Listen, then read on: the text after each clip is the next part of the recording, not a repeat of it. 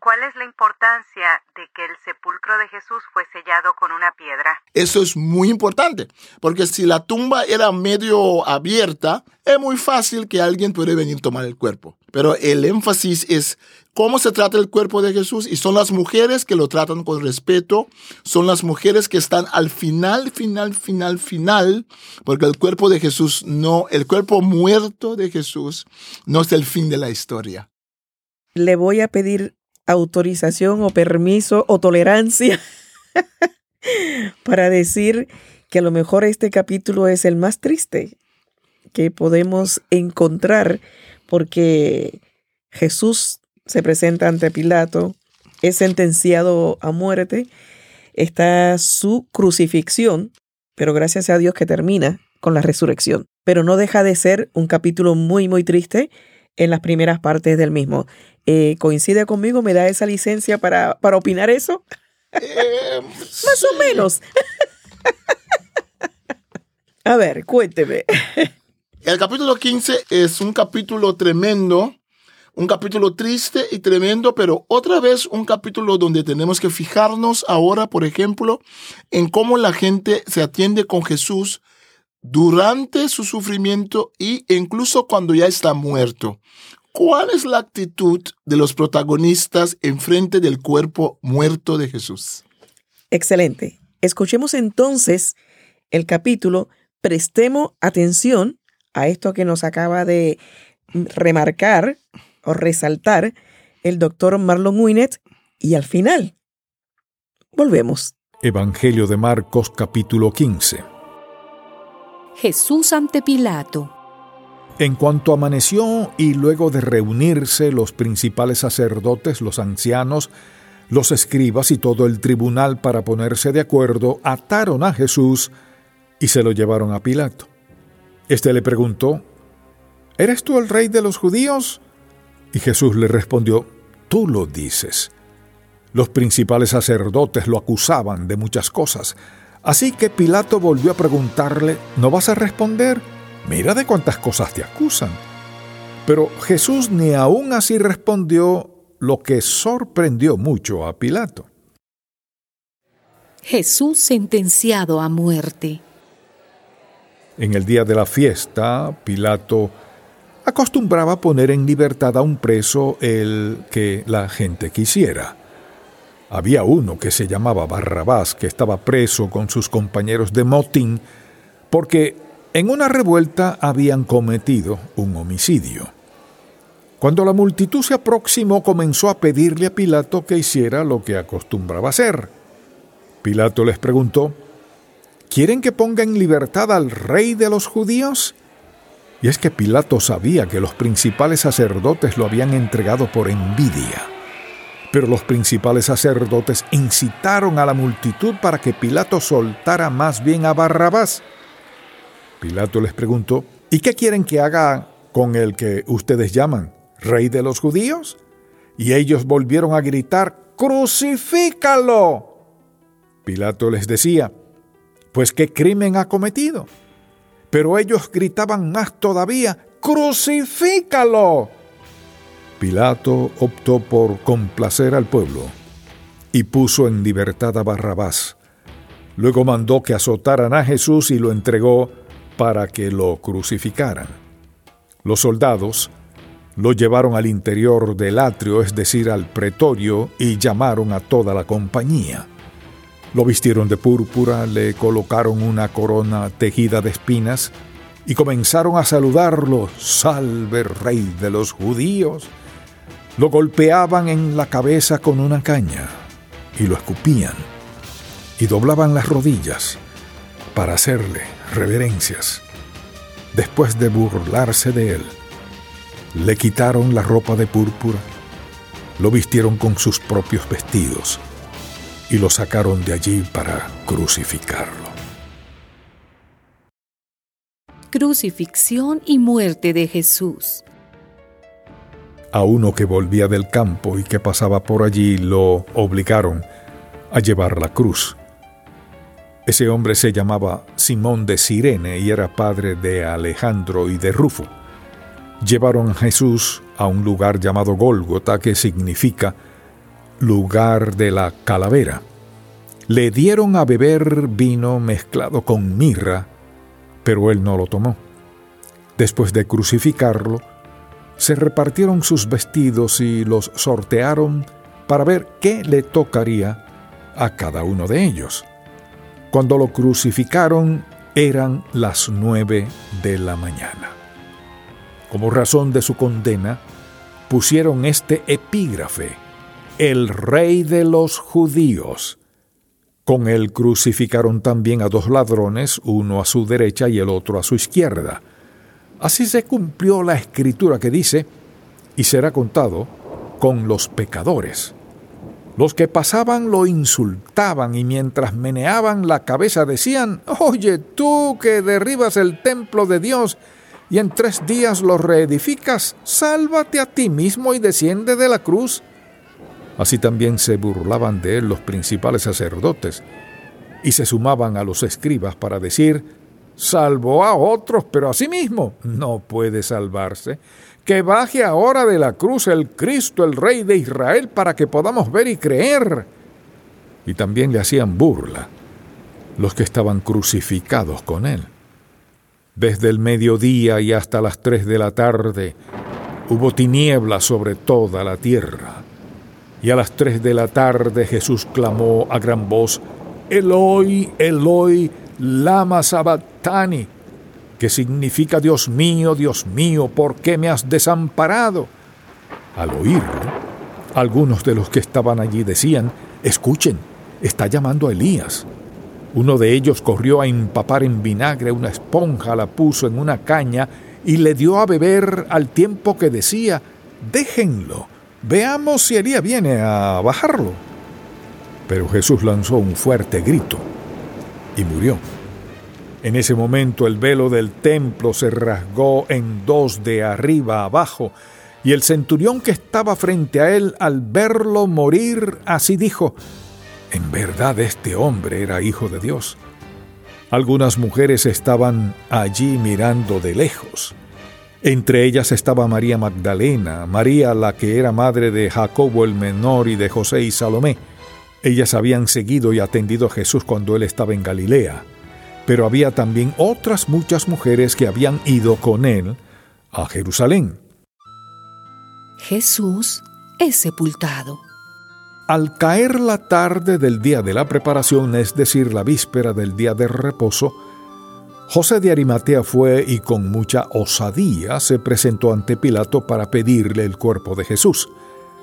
Este José era un miembro importante del tribunal y también esperaba el reino de Dios. Pilato se sorprendió al saber que Jesús ya había muerto, Así que mandó llamar al centurión y le preguntó si en efecto Jesús ya había muerto.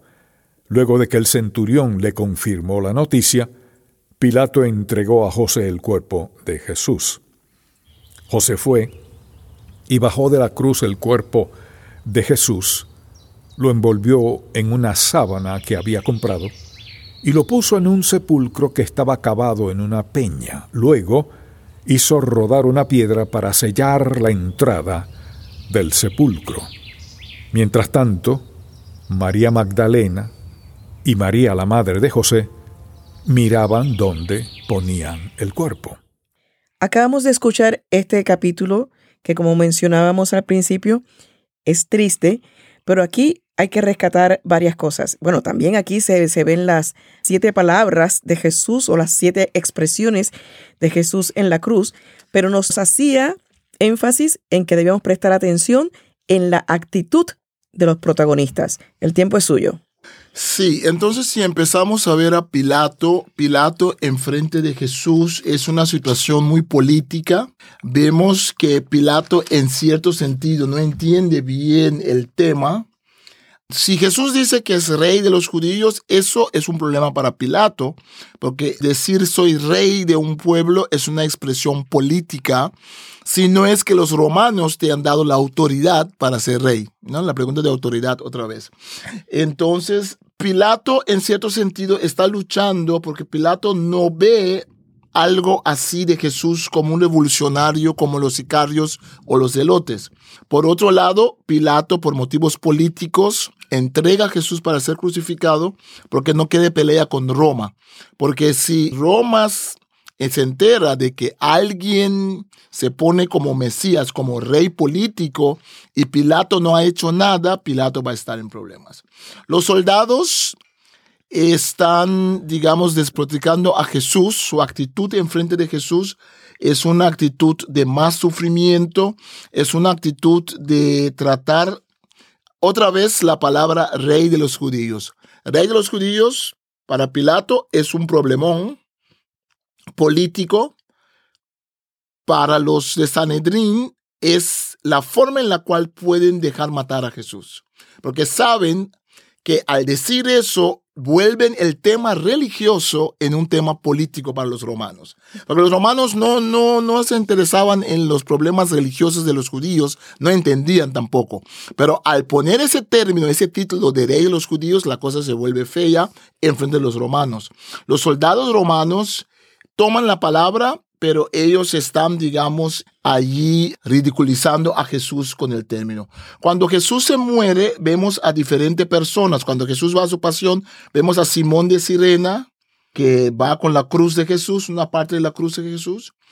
Vemos que los sacerdotes y los escribas otra vez están diciendo a Jesús que si ha salvado a, a, otros, que se salve a sí mismo, ¿no? Se burlaban de Jesús diciendo eso. Cuando muere Jesús, vemos que otra vez hay un problema.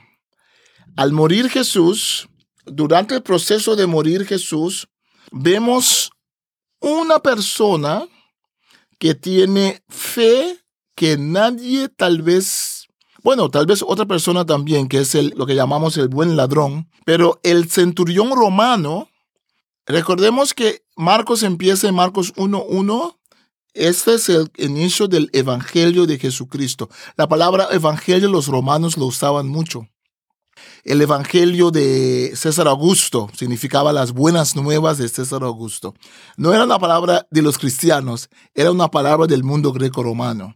Entonces Marcos está diciendo que no César Augusto, no el emperador romano, el salvador del mundo, pero Cristo Jesús. Ahora un romano, un soldado romano, Mira, ese soldado romano, cuando Jesús muere, él reconoce a Jesús. ¡Wow! Él reconoce a Jesús no cuando Jesús hace milagros, no cuando Jesús está en su mejor tiempo. En este momento los discípulos abandonaron a Jesús. Pero un soldado romano hace una confesión de fe y dice, de veras este hombre es hijo de Dios. La palabra hijo de Dios se usaba para el emperador. Ese soldado romano se está poniendo a sí mismo en peligro al confesar que no el emperador es hijo de Dios, pero este judío de, Galilea es hijo de Dios. Vemos la actitud de Pilato con el cuerpo de Jesús. ¿Qué va a pasar? Nadie sabe qué hacer. Vemos a un José de Arimatea que era parte del Sanedrín, un hombre prominente. Quienes sí saben qué hacer son las mujeres.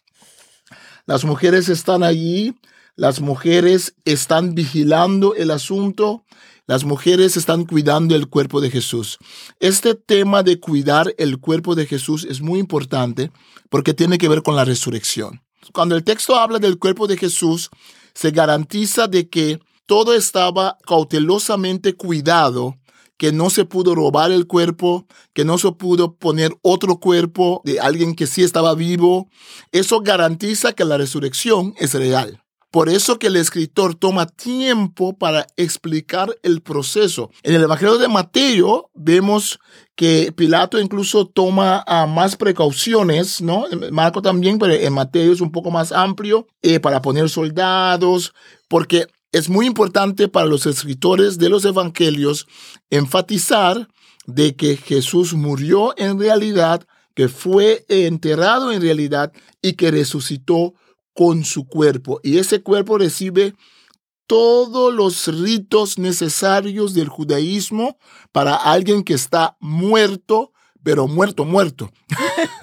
¿No? No medio muerto. no medio muerto. Entonces, eso es la importancia, la importancia.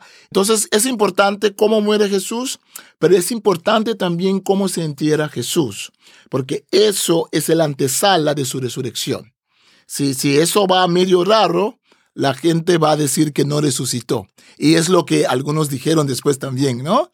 Que en Mateo vemos que los soldados dijeron que vinieron los discípulos y robaron el cuerpo, ¿no? Entonces Marcos allí nos da esa seguridad de que, por ejemplo, lo de la piedra, ¿no? Es muy importante. No sé si han notado los lectores y los oyentes cuánto énfasis ponen los evangelistas y también Marcos en lo de la piedra, ¿no? Lo envolvió en una sábana que había comprado y lo puso en un sepulcro que estaba acabado en una peña. Luego hizo rodar una piedra para sellar la entrada del sepulcro.